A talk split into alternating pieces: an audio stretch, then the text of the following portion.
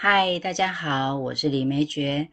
今天要来谈的话题呢，是在小孩情绪勒索的时候，爸妈也忍得受不了了，是不是要把大家都隔离开来比较好呢？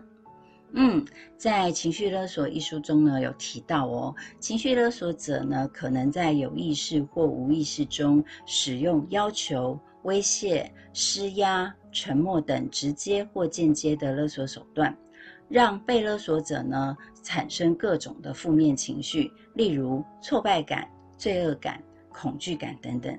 这些感受呢，会在被勒索者的内心中发酵，造成伤害。为了要减少这些不舒服的感受，被勒索者可能因而顺服了对方的要求，长久下来形成了一个恶性的循环。被勒索者让勒索者以此手段控制，左右了自己的所有决定与行为，失去了为自己做主的自由与能力。最终，被勒索者的自我就会在这个过程中消耗殆尽，直到心力一滴不剩为止。呃，听完了我刚刚念的这个书中的这段话，大家是不是心情有点沉重呢？嗯，其实我在念的时候，心情也是不太开心哦。呃，情绪勒索呢，这个名词被发现的也蛮久的了。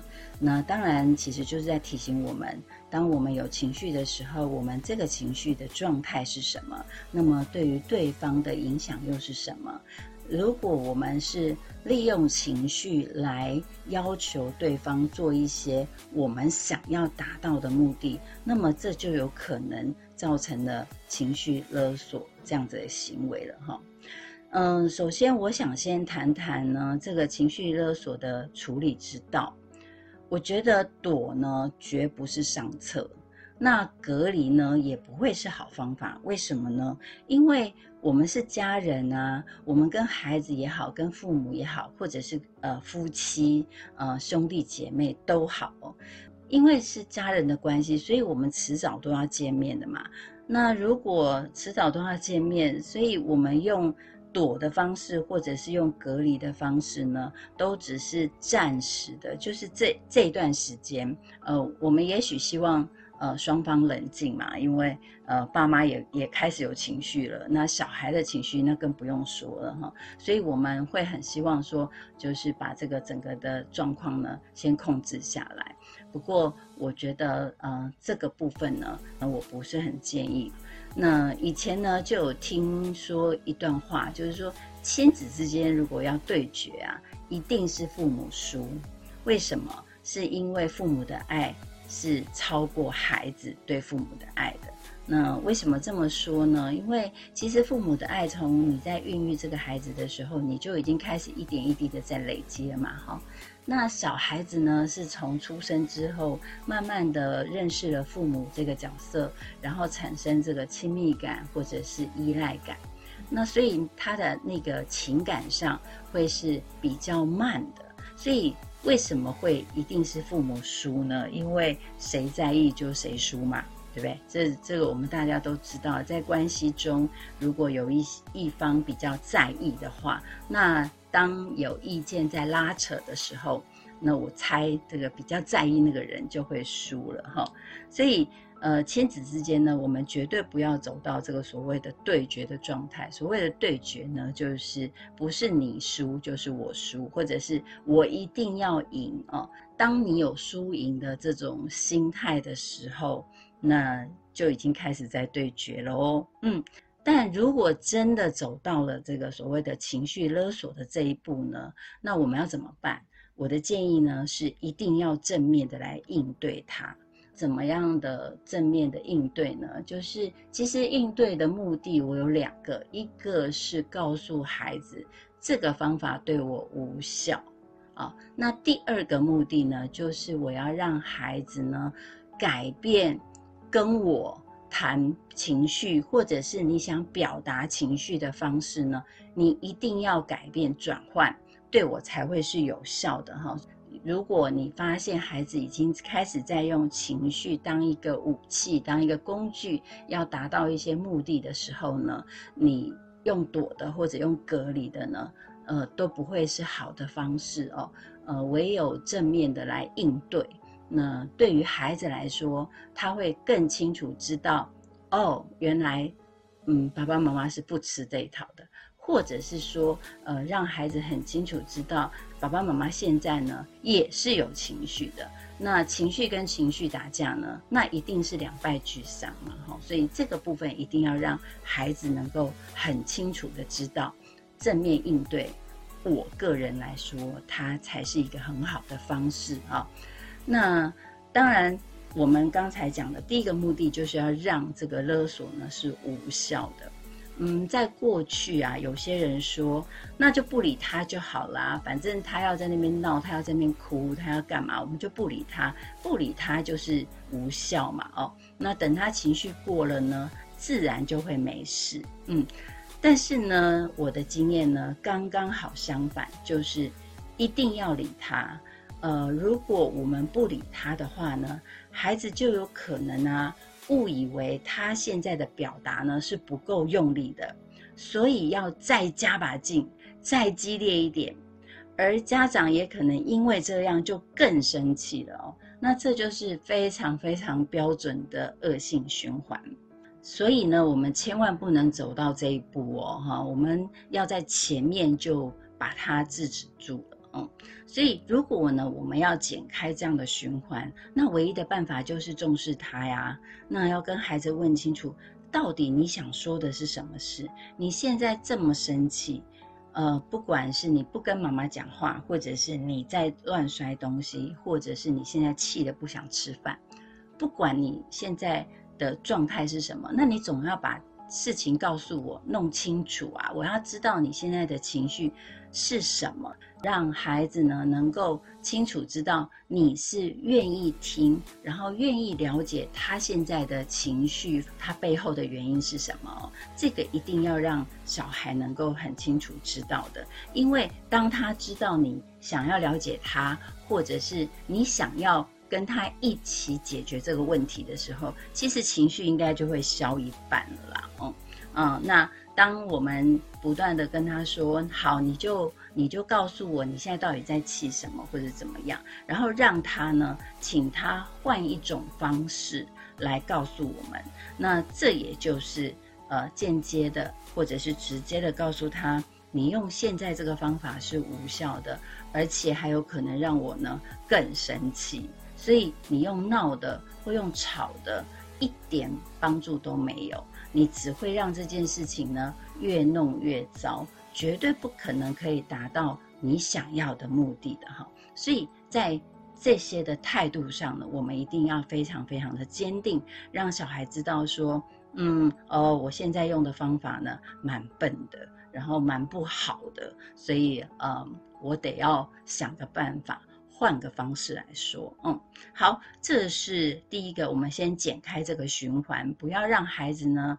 呃，越来越激烈，然后他会觉得你好像没有听到我的声音，所以我要更大声，然后更大声哭，更大声闹，然后甚至于还要摔一点东西，让你知道我现在是生气的。所以再来呢，就是我们要教导孩子用正确的方式表达，比如说好好的说，慢慢的说。说清楚啊！只要我们每一次当孩子的状态已经开始，我们已经有感觉他已经是不舒服的状态的时候，我们就可以跟他说：“你慢慢说，你跟我说，说清楚啊！”这个方式呢，只要多练习，孩子的表达能力就会越来越好。那他的用词呢，也会越来越精准哦。嗯，当然，如果我们要孩子好好的说。我们的回应就要让他感受到，哇，原来好好说、慢慢说、说清楚是有效的。嗯，你看啊，我们不希望他做的行为，我们要显示出无效。那我们如果希望孩子这么做，那么我们的回应就是要让他觉得，嗯，他这样做是有效的哈。所以我们就一定要让他知道，说当他要好好说。当他要慢慢说，当他要说清楚的时候呢，我们就会静静的听，很有耐心的听，然后也会很仔细的听哦。那这样子的互动就会让他觉得说，哎，原来跟爸爸、跟妈妈好好说是有效的，那么他以后就会用这个所谓的有效的方式。其实我们人的学习就是这样来的。我只要在这个方法上我得到好的经验，我以后呢，我就会常常用这一招，因为这一招对我是好的。那如果无效，那我就不会用了哈。所以，嗯，我们学习的方法大部分都是用这这种不断的测试。回馈测试回馈，然后让我们的大脑知道哦，这个是好的啊，放在好的抽屉啊，这个是不好的，我们就放在不好的抽屉哦。那这个当然就是我我们讲的，就是大脑它自己会去整理出它的经验值，然后再让我们的情绪呢会有一些的变化哦。好，当他觉得有效，当他呃。善用这样的方式的时候呢，那我们呢也要注意一件事哦，就是千万不能因为他愿意好好说了，所以我们就觉得呢，嗯，看起来这个他情绪蛮好的，所以我们就敷衍他一下哦，好好好好好，那等我五分钟，嗯，好好好，我知道我知道，那我们下次再说。当我们开始在敷衍他，或者是。呃，常常把他的话呢放在一边，因为呃看起来他就已经好处理了嘛，哈，所以我们把他的事情放在一边的时候，那慢慢的，那他又会出现喽，因为他觉得哦，原来我好好的说，耐心的等，爸爸妈妈并不会因为这样而更快速的处理我的问题啊，那反而呢会把我搁在一边。这样的状态呢，他就会开始又走回了以前的方式了，就是我就是要现在，我就是希望你要注意我，我就是希望你现在回答我。那这时候他就又会换回一些激烈的方式。我们就讲了，这就是不好的方法嘛，哈，他就会用回去了，因为他要达到这个目的呀。那我此路不通，我就换条路走。那所以好好说，如果无效的话，我就换一个呃激烈一点的，或者是呃再换个什么样的方式引起你的注意，让你不得不把手边的事情放下来，然后好好的听我说哦。所以我们一定不能因为他呢。开始静下来了，然后他慢慢说、好好说的时候呢，我们反而开始敷衍他，不是哦？我们一定要更加的重视他说的话，然后更加的仔细去了解他现在这段话的意思，他希望得到什么？因为我们有改变，他也在改变，我们双方的改变呢，就会朝向好的方面走。那么这样子沟通呢，就会是比较有效，然后也是比较好的所谓的沟通方式哦。那这个时候，因为呃情绪勒索已经不必要啦，所以很自然的，我们就不是去解决情绪勒索这个行为，而是我们让他有另外一条好的路，把自己的状况说清楚，你想要什么，你现在想要做什么哦。其实。亲子沟通啊，亲师沟通啊，家人沟通都是一样的道理。我们就是很希望让对方知道我现在想说什么，或者是知道我现在的想法是什么，呃，我现在的感受是什么。其实我们就是希望对方能够知道嘛。那知道之后，我就会有个贪心，希望他能够做到。有的时候表达跟达到目的，它其实是两块东西。那我们常常把它绑在一起，为什么呢？因为我们就很希望我发了脾气哦，你自己就要知道了。我现在呢，就是不想跟任何人讲话，你们都不要管我。可是呢，虽然讲不要跟我讲话，可是真的大家都不跟你讲话的时候，你会发现你更气了。为什么呢？因为你发现你生气是无效的啊，对方。就只有听到你说不要跟我讲话，但是我想要的是不要跟我讲话，然后你会开始害怕，你会开始紧张，然后你会去做到我想要你做的事情哦。那这就是情绪勒索了。所以我们在探讨这个情绪勒索的时候呢，我们得要很清楚知道，孩子他现在到底是在表达，还是他真的已经开始在呃。用这个情绪当成工具，想要达到一些目的了哦。呃，这个其实我们要学会判读的。那如果我们今天判读到他就是在表达他的不愉快，那我们也可以跟他说：好，那你现在要生气，我们是不是待会再说？呃，等你气完了，我们再来聊聊你到底在气什么。呃，这个一定要帮他解套哦。如果我们没有办法把这个所谓的表达跟手段。把它分开的话呢，那么我们永远都会看到小朋友，就是你看又在闹脾气了，你看他又想要干嘛了？你你所有的观念都会觉得孩子生气是他想要我屈服，他想要我答应他的条件，他想要什么什么什么，你就会从这个地方去思考。但其实情绪是一种表达，就跟我们的语言一样啊。呃，我记得我自己小的时候，呃，我不是一个爱哭的人，可是我在一定的状态下我会哭。什么呢？不是难过哦，也不是害怕哦，这些情绪我反而不会哭哦。我只有在生气的时候会哭，有的时候我会更气我自己。为什么？因为你哭就是感觉就是认输，或者是就是一个弱者的表现嘛。在年轻的时候啦，年轻气盛的时候，我会这样的感觉。可是很奇怪，我一生气我就会哭。慢慢慢慢去探索我自己的情绪的时候，我才发现，原来我已经气到我没有语言可以去表达我现在到底有多气了。那这个时候呢，眼泪就代替我，呃，做一点点的抒发，做一点的表达。就是我真的是气急了，我那个眼泪就会飙出来，我完全是忍不住的哈。慢慢的、慢慢的去理解，说哦，原来我是。生气到说不出话来，那么就有另外一个行为，就是身体会有另外一种机制去表达我现在的状态哦。所以我的方式是哭嘛。那有些人可能他会用一些比较极端的方式来表达这个情绪。所以当我们去看到他这个情绪是一种表达的时候，我们就比较能够客观知道说啊，他现在生气了。那好，那就让他气一下，让他发作一下，还是说我们就呃请他冷静一下？我们先来谈到底发生什么事，到底为什么气成这样哦？那这个是两件事情。当我们呃学会把它这个解开的时候，孩子他也会知道说，哦，原来爸爸妈妈是这样看我的，所以慢慢慢慢他也会知道，呃，情绪是一种表达，它不是一个工具，它也不是一个手段。那如果我想要达到目的的话呢，我生气是没有用的，我做一些不好的行为也是没有用的哈。那这个都是从学习中所有的经验累积出来的，或者是说在他心里面已经出现了一个答案，就是哎好，那我以后知道了，我发生这样的事情，我就一定要好好的说，因为我希望对方能够呃冷静的听我说嘛。那如果是这样的话，他也知道。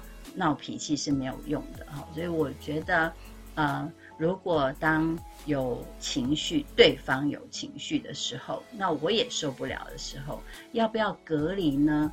呃，也许，也许这个所谓的黄金十秒钟，我自己先深呼吸，呃，比较呃冷静的时候来看待这件事情。其实我自己也知道。呃，当两个人吵架，有一个人甩门出去，其实那个伤害可能会更大。我自己啦，就我自己来说，我就会呃觉得，你为什么不想跟我谈了？呃，你这样甩门出去算什么？你是不理我吗？是觉得我是疯子吗？还是什么什么？然后我就会加了更多更多负面的情绪哦。所以，如果我们在生气或者是在呃，沟通上已经开始出现了一些僵局，那最好是两个都在现场，然后两个都同时呢深呼吸，好好的重新来谈这件事。那么不理他更是一个不好的方法哦。嗯，所以呃，今天呢，对于小孩情绪勒索，然后自己也已经快受不了了，那我认为不要隔离。